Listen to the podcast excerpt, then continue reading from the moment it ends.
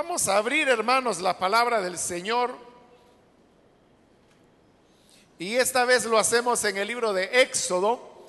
Buscamos el capítulo número 24.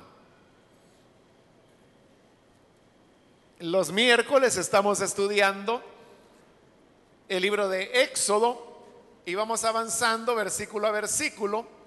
Y así es como hemos llegado hasta el capítulo 24, que es el que corresponde leer en esta oportunidad. Si lo tiene listo, leamos la palabra de Dios en Éxodo, capítulo 24, el versículo 1, que nos dice, también le dijo el Señor a Moisés, sube al monte a verme junto con Aarón, Nadab y Abiú y setenta de los ancianos de Israel. Ellos podrán arrodillarse a cierta distancia, pero solo tú, Moisés, podrás acercarte a mí. El resto del pueblo no deberá acercarse ni subir contigo. Moisés fue y refirió al pueblo todas las palabras y disposiciones del Señor. Y ellos respondieron a una voz, haremos todo lo que el Señor ha dicho. Moisés puso entonces por escrito lo que el Señor había dicho.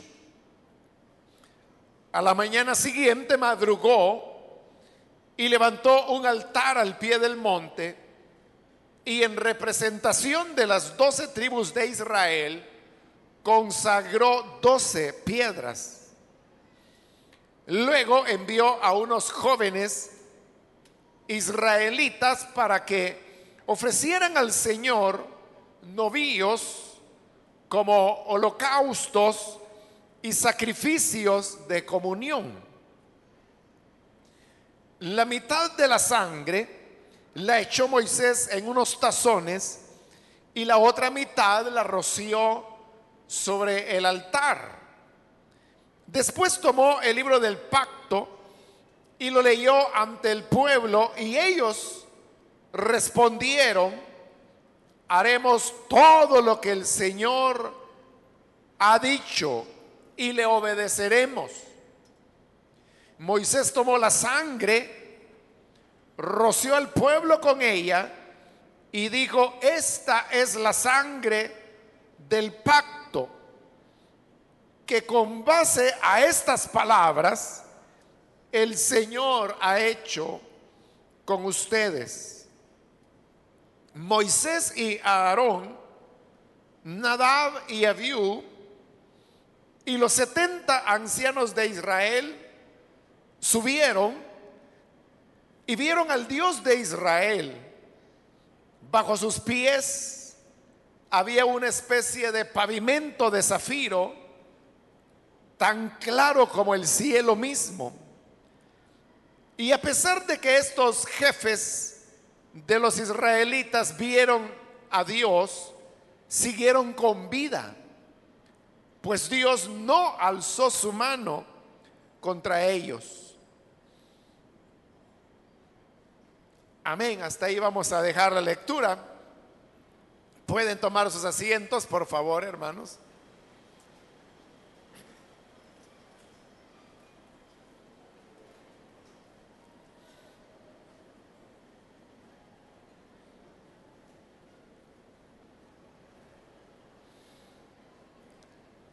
Hermanos, hemos llegado a este capítulo 24 del libro de Éxodo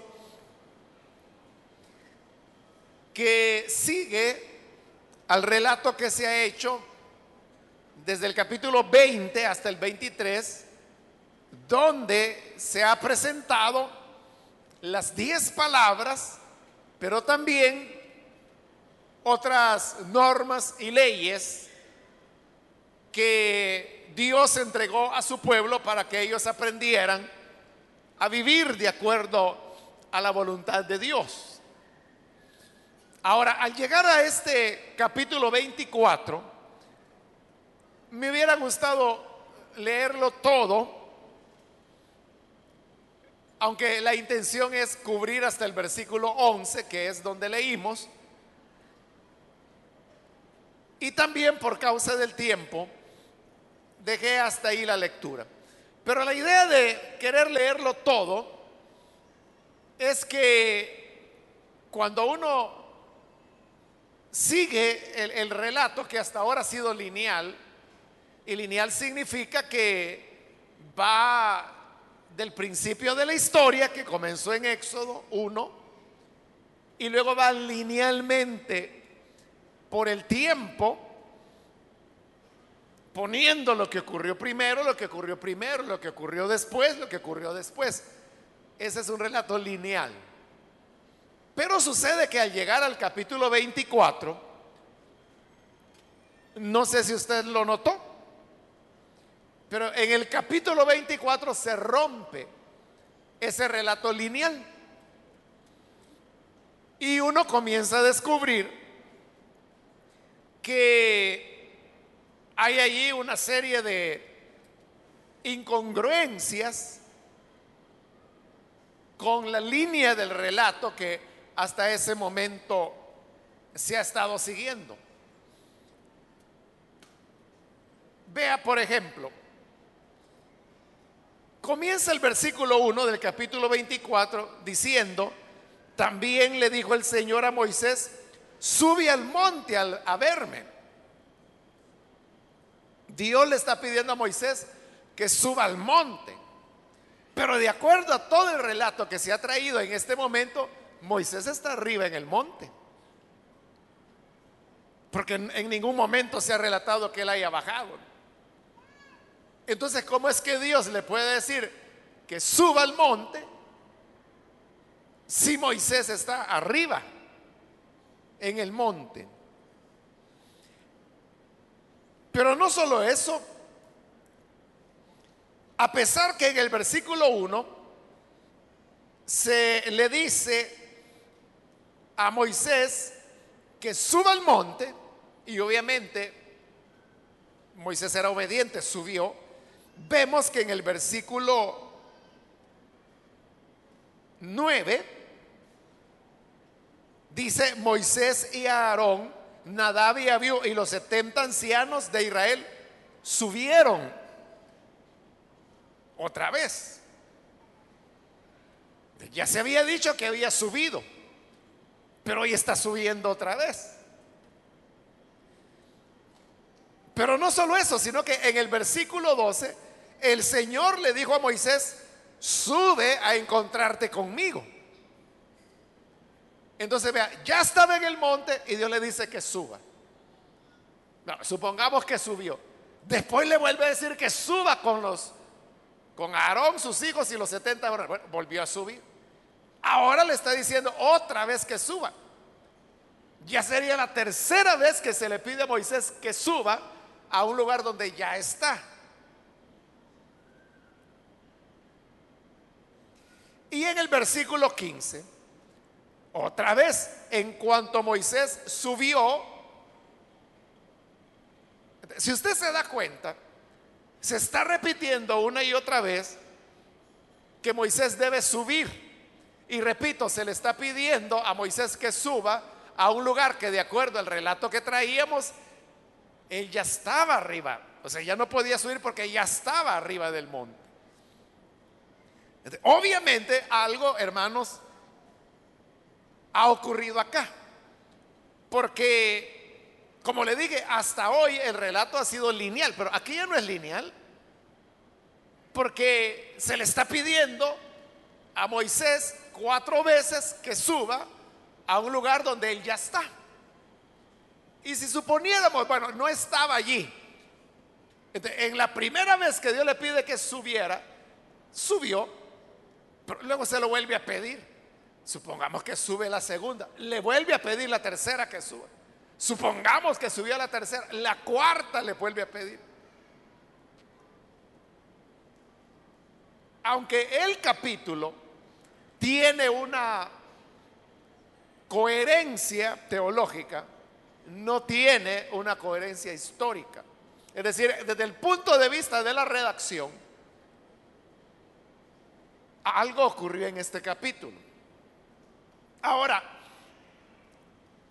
en otras ocasiones, hermanos, yo le he mencionado que los llamados libros de Moisés se formaron sobre la base de cuatro relatos diferentes. Uno era el relato yavista, el segundo el relato eloísta, el tercero el relato sacerdotal y el cuarto es el relato deuteronomista. De cada una de estas de estos relatos eran narraciones independientes de los hechos que habían ocurrido en Génesis, en Éxodo, y lo vamos a encontrar todavía en números y en Deuteronomio. Dentro de esos cuatro relatos hay dos que son los fundamentales. El relato yavista y el relato eloísta, que eran dos versiones de la historia que había ocurrido. El relato eloísta se le llama así porque en su narración para referirse a Dios se utiliza la palabra hebrea Elohim. Entonces, Elohim traducido significa Dios. Por eso se llama relato eloísta. Porque nunca se refiere a Dios llamándole Señor. Siempre se refiere a Él llamándole Elohim y por eso se llama relato eloísta, entre otras diferencias. Y el otro, que es el relato yavista, se llama yavista porque para referirse a Dios utiliza el nombre de Yahvé, que se cree es la pronunciación con bastante seguridad del tetragrama, que son las cuatro letras, consonantes todas ellas, que era la manera como se escribía el nombre de Dios. La pronunciación adecuada se perdió porque los judíos consideraban tan sagrado el nombre de Dios que no lo pronunciaban. En lugar de leer Yahvé, lo cual les parecía a ellos muy sagrado, utilizaban otra palabra que era la palabra Adonai, que significa Señor. El relato yavista, por eso se llama yavista, porque siempre que se refiere a Dios está usando el tetragrama, el tetragrama, el tetragrama, es decir, las cuatro letras consonantes del nombre de Dios. Entonces, lo que tenemos acá en el libro perdón, en el capítulo 24, son tres relatos. Tres relatos que se han mezclado para formar el capítulo 24. Pero este es el punto. La mezcla de relatos o de fuentes es de todo el libro de Éxodo. Lo que ocurre es que la mezcla es tan bien hecha que uno no advierte, es decir, hay que tener mucho cuidado y mucha atención para poder diferenciar cuando se está utilizando un relato y cuando otro. Por eso en el pasado, no sé si lo recordará, pero en este libro de Éxodo yo le he mencionado cosas como, por ejemplo, que al suegro de Moisés se le dan tres nombres diferentes o el mismo monte, que una tradición le llama Sinaí, otra tradición le llama, Oreb, otra tradición le llama monte de Dios.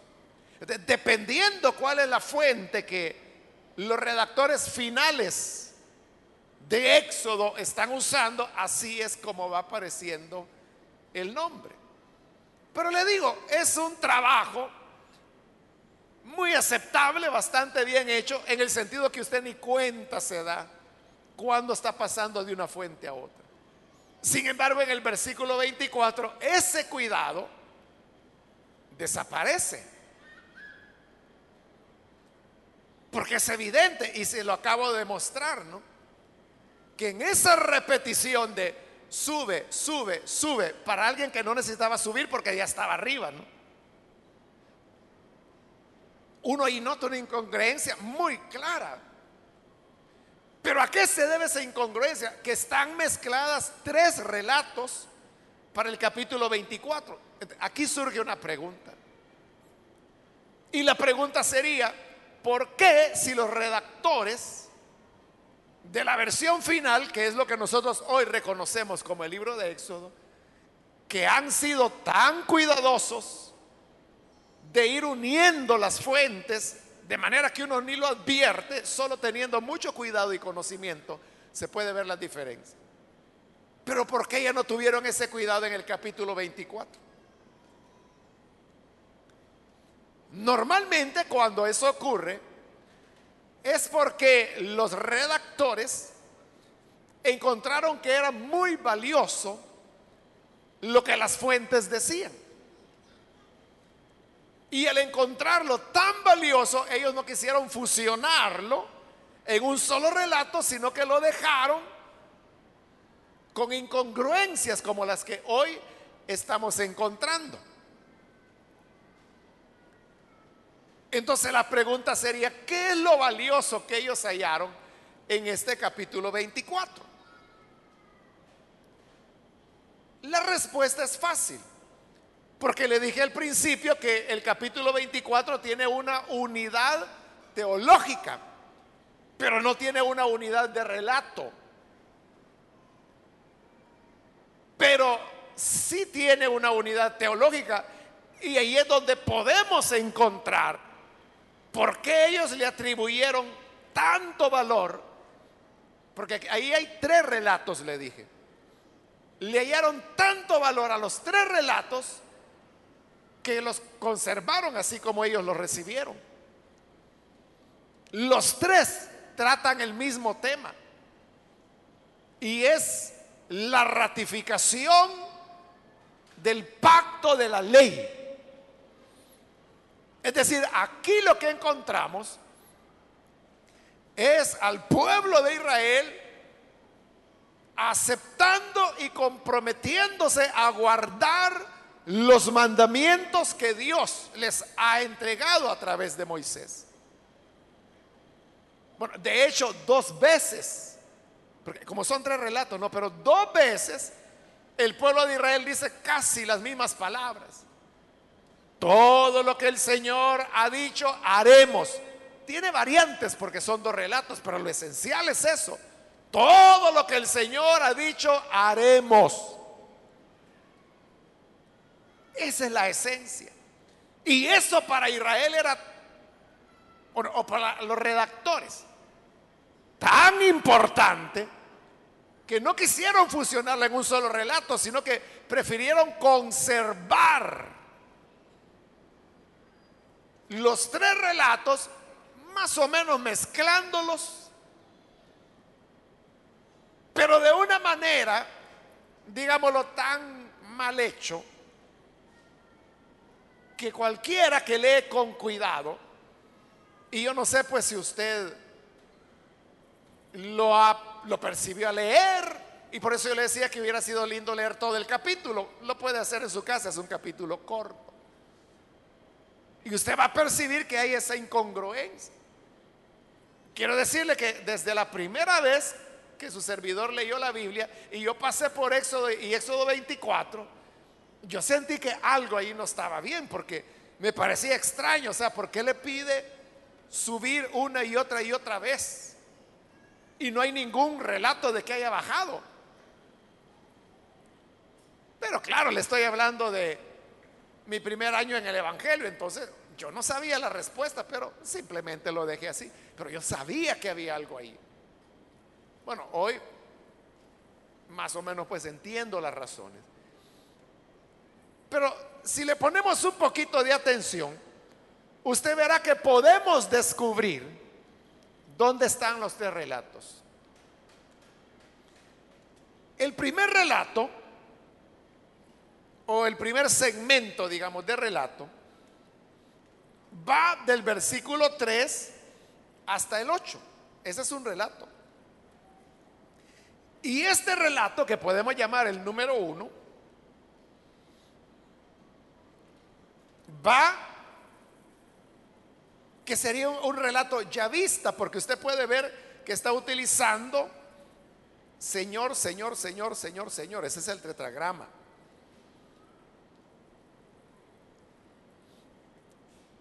Y este relato continuaría a la secuencia que ha llegado hasta el versículo 33. Si usted lee del versículo 33 y se salta al versículo 3 hasta el 8 del capítulo 24, va a encontrar que hay una coherencia.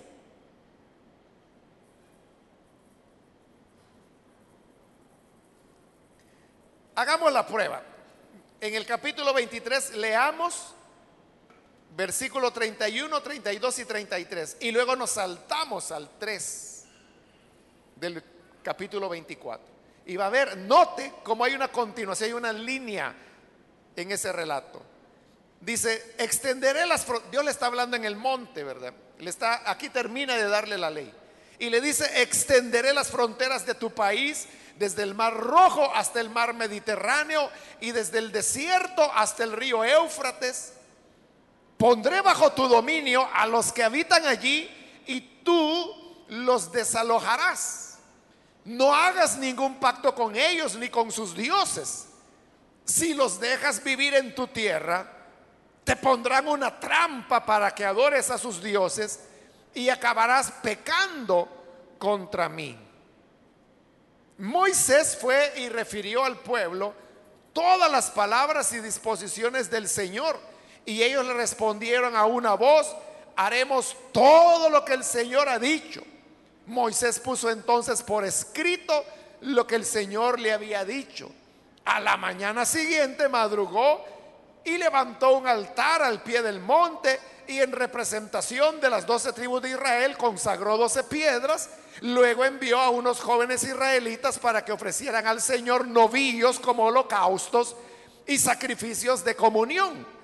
La mitad de la sangre le echó Moisés en unos tazones y la otra mitad la echó sobre, la roció sobre el altar. Después tomó el libro del pacto y lo leyó ante el pueblo y ellos respondieron, haremos todo lo que el Señor ha dicho y le obedeceremos.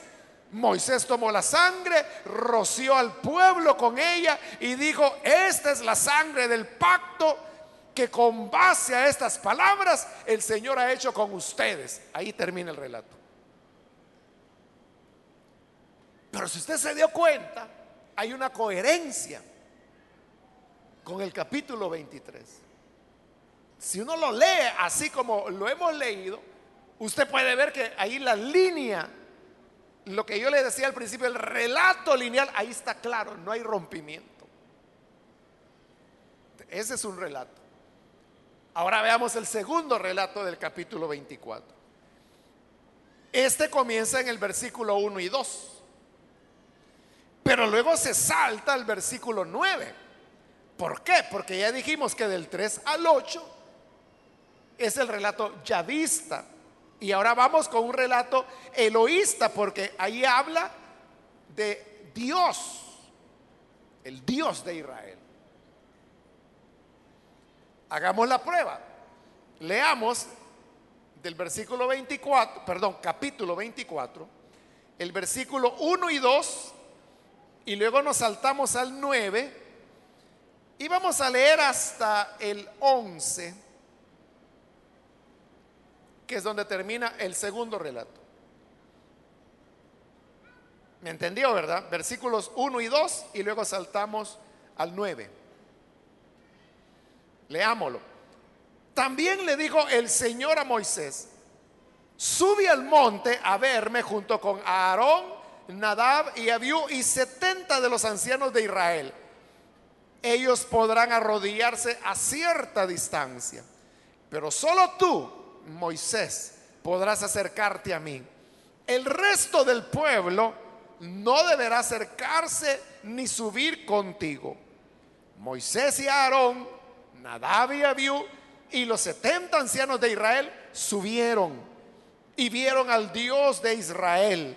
Bajo sus pies había una especie de, de pavimento de zafiro tan claro como el cielo. Y a pesar de que estos jefes de los israelitas vieron a Dios, siguieron con vida, pues Dios no alzó su mano contra ellos. ¿Se dio cuenta? Que hay una coherencia, hay una, hay una línea, hay un relato lineal otra vez. ¿Lo percibió o no lo percibió? Uno, uno, siente. Y fíjese, no solo hay una continuidad, sino que allí ya entendimos por qué repite la palabra subir.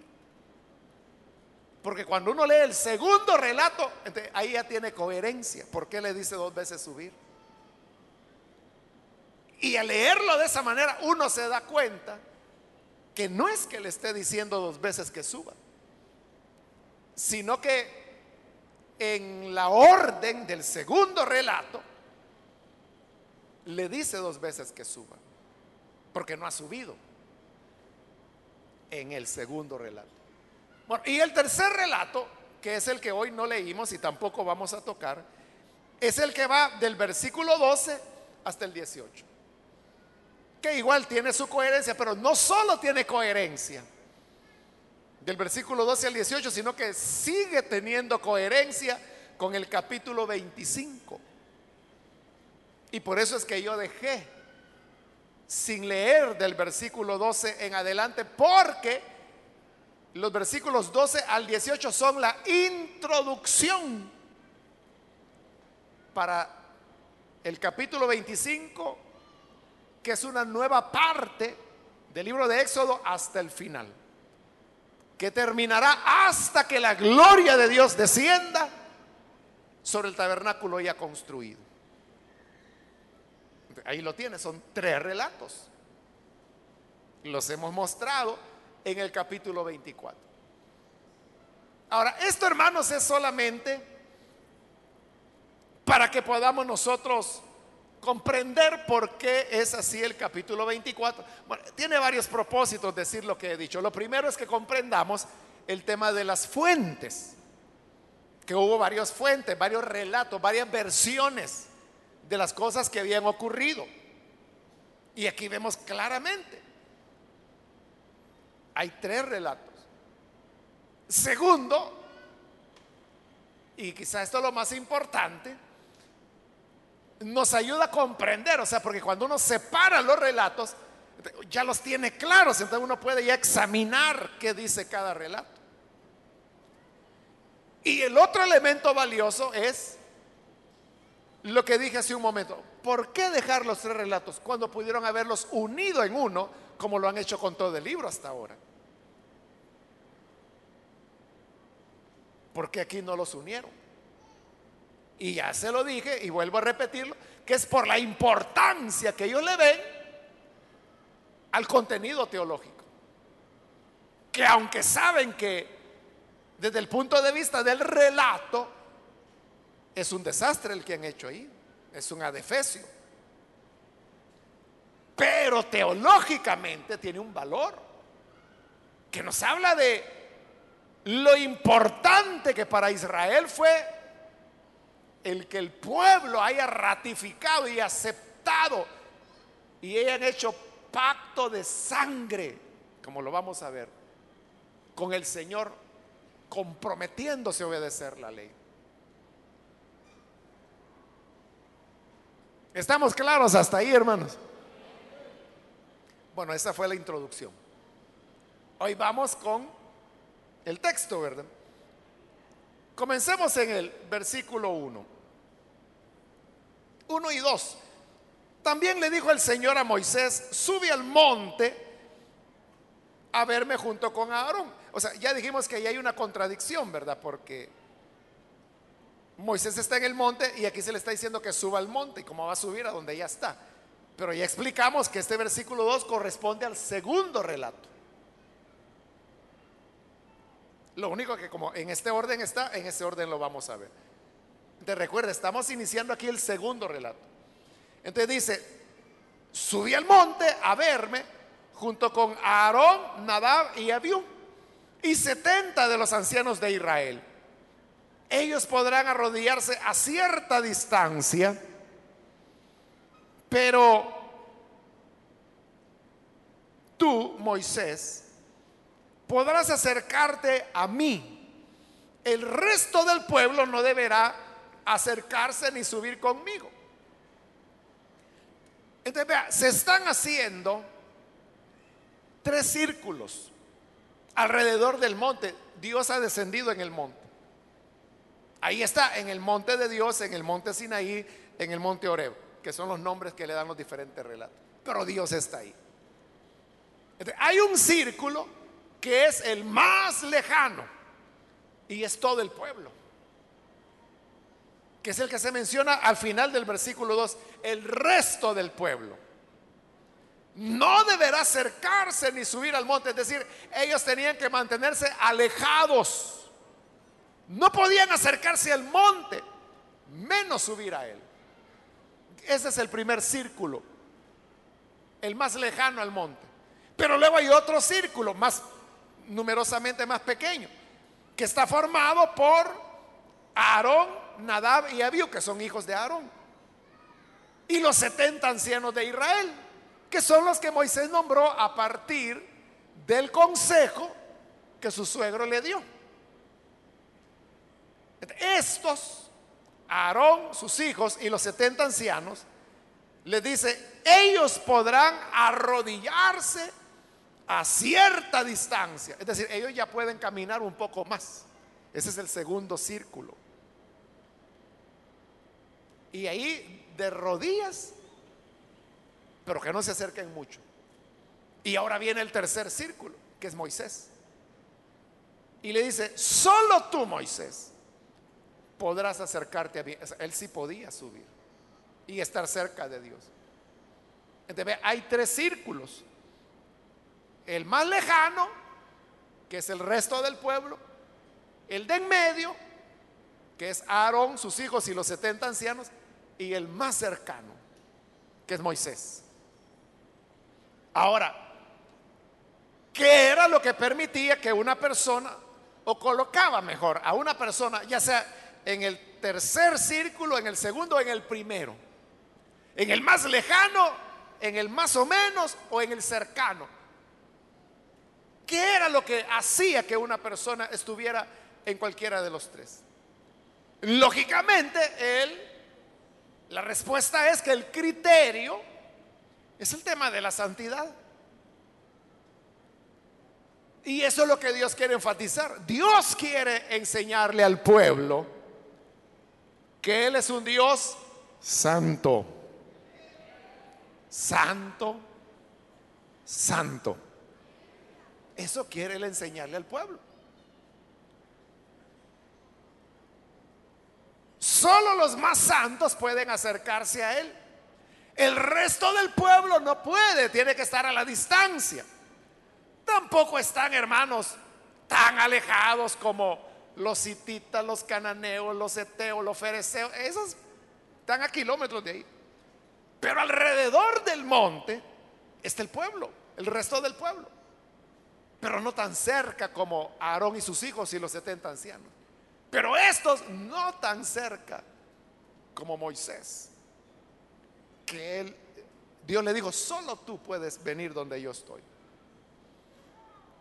Esto significa que hay círculos de santidad, cada vez son círculos concéntricos, y el más cercano es donde Dios está. En Israel así será después, porque estará el pueblo, luego estarán los levitas, luego estarán los sacerdotes o el sumo sacerdote que puede acercarse a la casa de Dios. Pero vea, hasta la casa de Dios tiene círculos, tres círculos también. Porque primero está el atrio, donde podían ministrar los levitas. Pero luego estaba el lugar santo, donde se podía entrar menos pero luego estaba el lugar santísimo, donde solo había un ser humano sobre el planeta Tierra que podía entrar, y una vez al año, y ese era el sumo sacerdote. Entonces, estaba el campamento de Israel, el santuario, los levitas, el sumo sacerdote, el atrio, el lugar santo y el lugar santísimo, que era donde estaba la presencia de Dios. Lo que se quiere reafirmar con eso es la santidad de Dios. Y nosotros sabemos, hermanos, que Dios es un Dios santo. La pregunta, hermano, es en qué círculo te encuentras tú. ¿Te encuentras en el más lejano con el resto del pueblo? ¿O te encuentras en el intermedio? ¿O te encuentras en el más cercano? O si lo vemos en términos del tabernáculo y después el templo. ¿Te quedaste en el atrio? ¿En el lugar santo? ¿O has llegado al lugar santísimo? Donde podemos entrar por la sangre del cordero que rompió el velo que hacía separación y dejó abierto el camino para el lugar santísimo. Pero que esté abierto el camino no significa que puedes venir con manos y corazón sucio.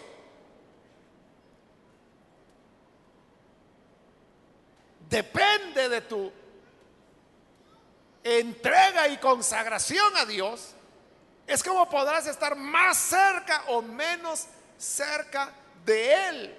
No es tema, hermanos, de favoritismos. O sea, uno no puede decir, Moisés era el consentido de Dios. No era eso. Es lo que Dios dijo. A ninguno he hallado tan fiel como a Moisés. Ese es el punto. No que fuera consentidor. No lo consintió. No lo dejó entrar a la tierra prometida. Pero como él era el más fiel de todos, Dios le dijo, tú eres el único que puede venir a hablar conmigo. Aarón, tu hermano, que todavía no era sacerdote, ni sus hijos. Y los 70 ancianos, bueno, que se acerquen un poco más, pero de rodillas los quiero. Y el pueblo, a ellos ponle el límite, esos que no se acerquen porque los malmato. Hay gente que está así muy, muy alejada de Dios. Y están alejados de Dios no porque Dios les ponga barreras. Al contrario, la enseñanza del Evangelio es que el camino está abierto. El punto es cuánto has caminado en ese sendero que lleva al lugar santísimo. Y no se camina dando pasos como hacemos para caminar sobre este planeta, sino que se transita el sendero por medio de la santidad, de la pureza. La pureza no es lo que aparentamos externamente, porque usted puede decir, bueno, ¿y quién me ha visto borracho? ¿Y quién me ha visto fumando marihuana? ¿Y quién me ha visto con otras mujeres? Usted puede ser tan fariseo que nadie lo ha visto haciendo nada de eso. El problema es tu corazón. La gran lección que Dios le dio a Samuel. Tú ves lo que está delante de tus ojos. El hombre mira lo que está delante de sus ojos, pero el Señor ve el corazón. Eso es lo que Dios ve. Hace unos días me reuní con, bueno, joven digo yo, aunque él ya es un adulto, ¿no? Pero yo lo conocí desde niño. Sus padres toda la vida estuvieron en la iglesia, entonces yo lo conocí de niño, pero ya, ya crees, bueno, cuando él llegó a ser joven, adolescente, se inclinó por la música. Y él era de ese tipo de músicos que tienen tanta habilidad que tocan varios instrumentos, aunque el fuerte de él era la guitarra. Entonces tocaba en un grupo de alabanza de la iglesia. Pero como él desde niño nació en el Evangelio, entonces él tenía el concepto que todos deberíamos tener, ¿no? Que la iglesia pues es algo puro, que es gente que anda buscando a Dios. Pero sucede que cuando él integra el grupo, comienza a darse cuenta de la vida de los muchachos que formaban el grupo y que llevaban una vida doble, que cuando estaban tocando eran una cosa, pero en su vida ya media vez dejaban el instrumento y se bajaban de la plataforma, era otra. Él nunca me dijo nada en aquella época, pero hoy, que él ya es un hombre, un adulto, casado y con hijos, él me dice, hermano, me para mí era un conflicto. O sea, ¿cómo? Porque yo me preguntaba, bueno, la alabanza es, lo más sublime, la gente adoraba, la gente se quebrantaba, había dones, pero yo sabía, me dice, que este que estaba aquí tocando el bajo era un sinvergüenza, que el baterista era un mujerero, sabía. Y él decía, ¿cómo es posible que Dios bendiga a esta gente con este tipo de músicos? Bueno, pero eso no, no fue tanto el problema. Era un problema, ¿no? Y un día llegó a la iglesia.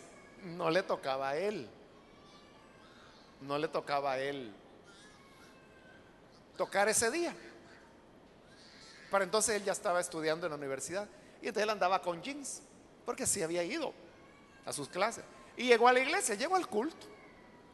Pero cuando llegó al culto, a los muchachos que les tocaba, les correspondía ese día la música, fueron donde él y le dijeron, mira, ayúdanos a tocar porque fíjate que el bajista no ha venido.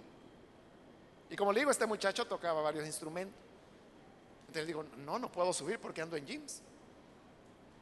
Porque había que subir formal a tocar. No, pero venite, que nadie se va a dar cuenta.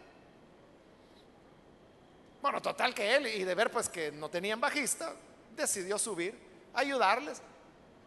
Y él empezó a tocar. Tocando estaba, cuando de repente llega uno de los encargados de los privilegios de la iglesia. Y lo manda a llamar. Bueno, él dejó el bajo así a medio culto y se bajó. Y le dijo, usted no sabe que no puede tocar de esa manera, o sea, no puede subir en jeans, tiene que venir formal. Y le digo, sí, hermano, yo lo sé, pero lo que pasa es que no me toca a mí, no es mi grupo. Pero el bajista de ellos no vino, entonces me pidieron ayuda. Yo vengo a la universidad, por eso no traje la ropa que tengo que traer. Entonces, por hacerles un favor, yo sé, no, pues no puede. Y le llamaron la atención y le suspendieron privilegios.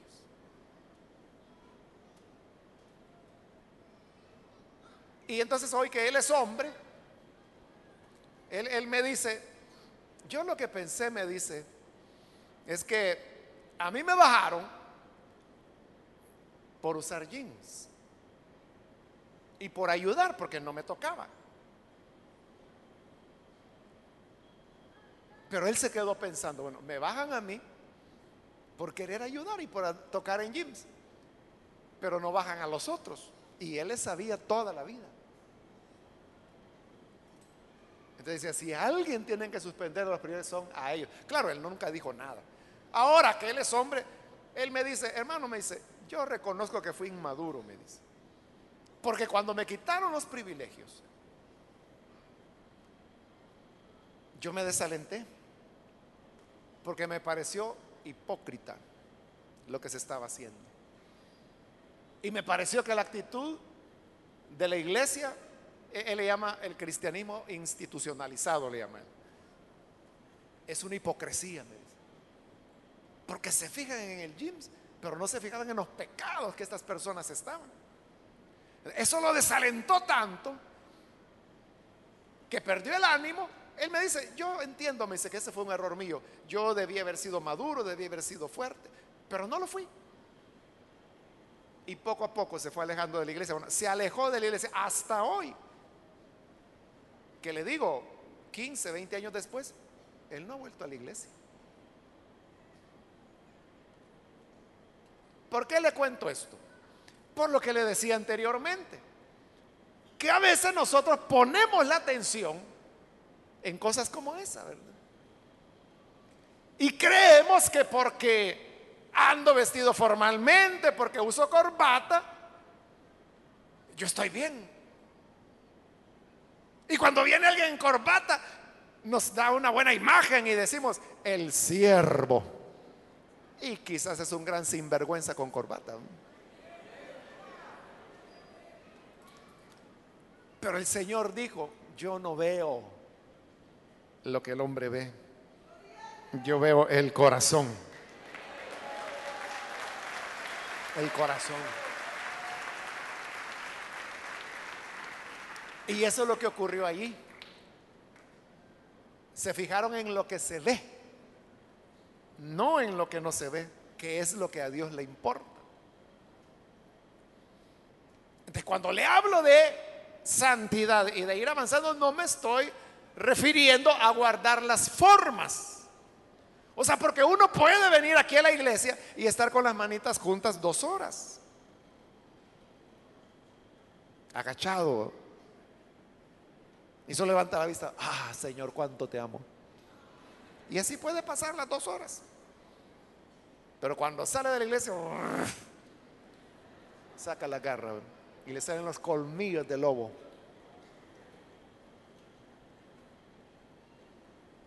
no me estoy refiriendo a guardar las formas. Me estoy refiriendo cuando hablo de santidad.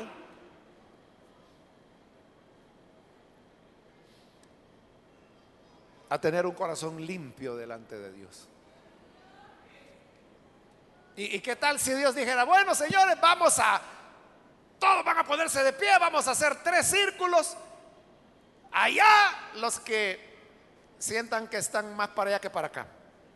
En medio los que sientan que están un poquito más para acá que para allá. Y aquí conmigo se vienen los que de verdad tienen su corazón puro.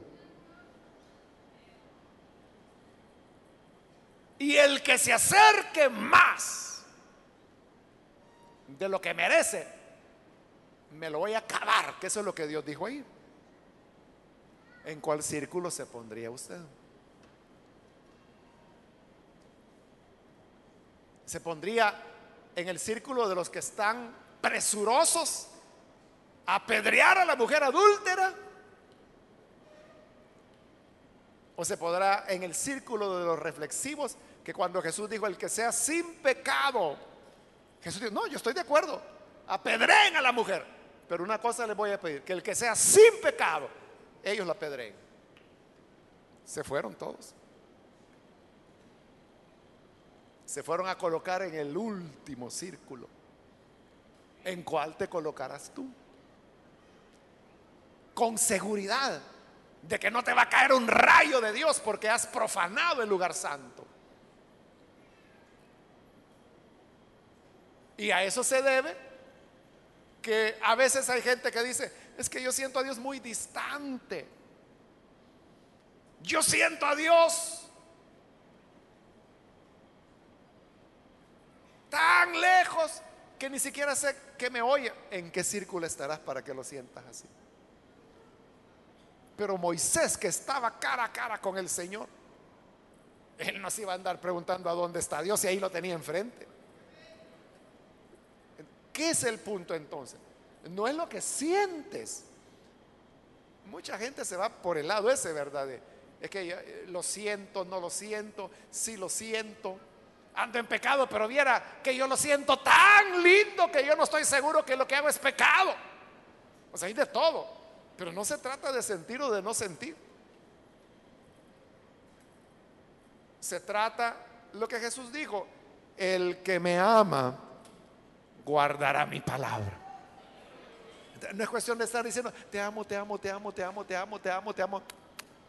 Diosito lindo, chulo, precioso, encantador, soñado, lindo, precioso, estrella, flor y todas las locuras que se le ocurran. No se trata de eso, eso no es el amor a Dios.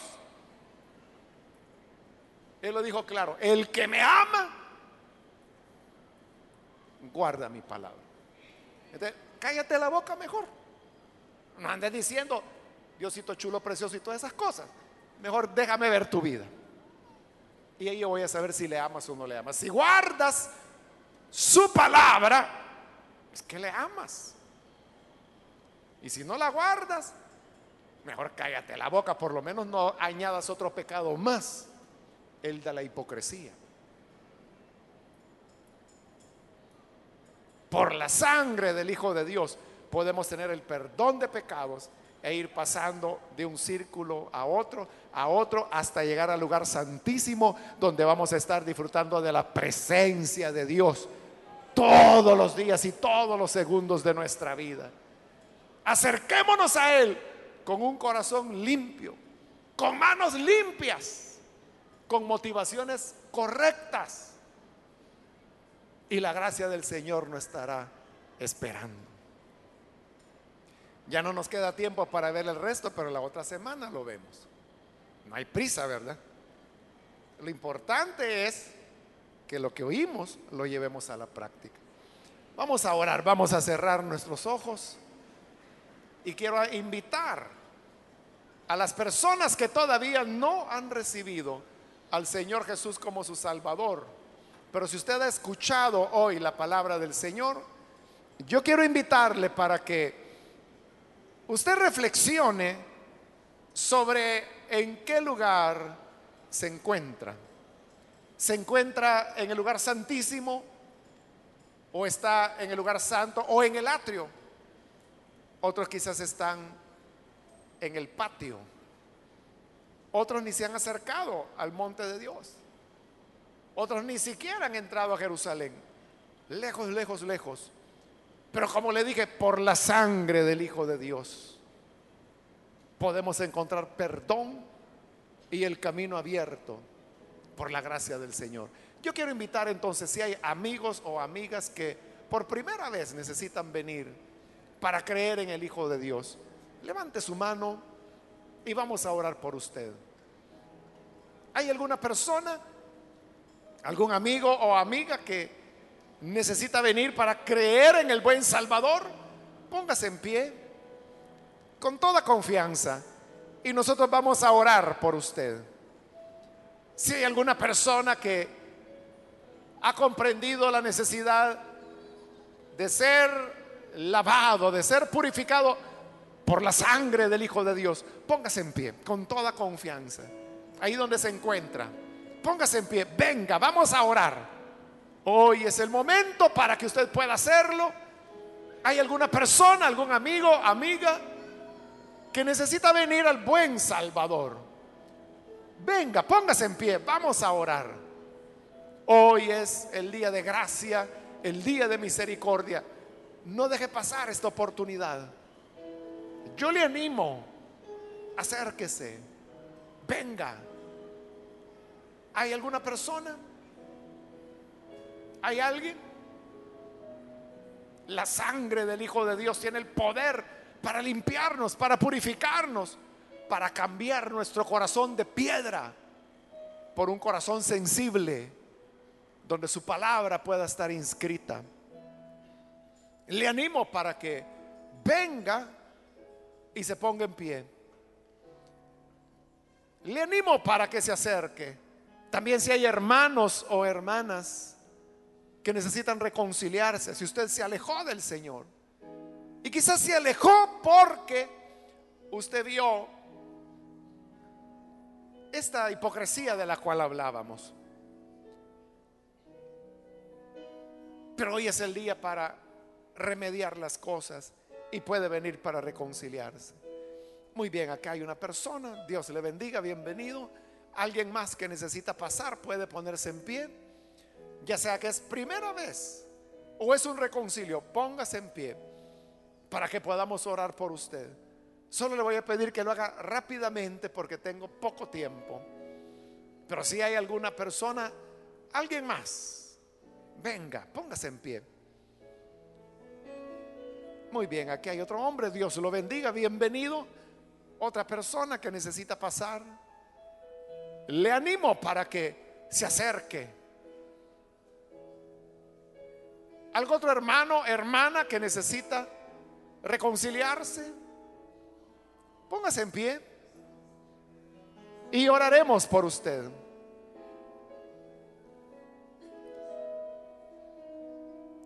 ¿Hay otra persona? Yo le animo para que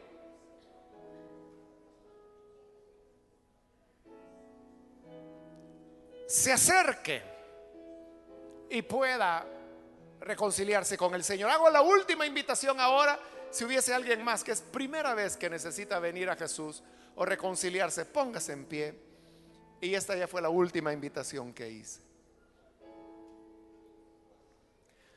A usted que nos ve por televisión, le invito para que también allí donde se encuentra se una con nosotros en la oración que ahora vamos a hacer, reciba el perdón que se encuentra en la sangre del Hijo de Dios.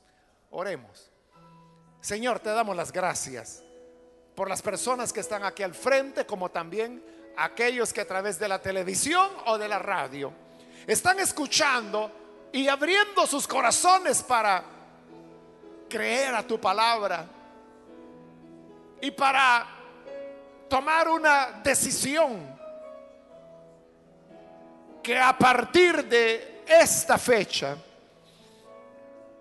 ellos comenzarán a vivir siguiendo tu palabra, tu evangelio, mostrando que te aman, no de palabras, sino que obedeciendo lo que las escrituras dicen. Bendice a tu iglesia, bendice a tu pueblo. Ayúdanos, Señor, a ser fieles y a poder caminar hacia el círculo interior y estar muy cerca de ti, estrechamente unidos a ti. Señor, no queremos estar en el atrio, en el lugar santo. Queremos estar en el lugar santísimo, ahí donde está tu morada, ahí donde tu gloria resplandece. Ahí queremos estar en plena comunión contigo. Fuera de ti no hay nada. Tú eres nuestro contentamiento, la razón de nuestra fe y de nuestra existencia. Siempre queremos estar a tu lado. En el nombre de Jesús, nuestro Señor, lo rogamos. Amén. Amén.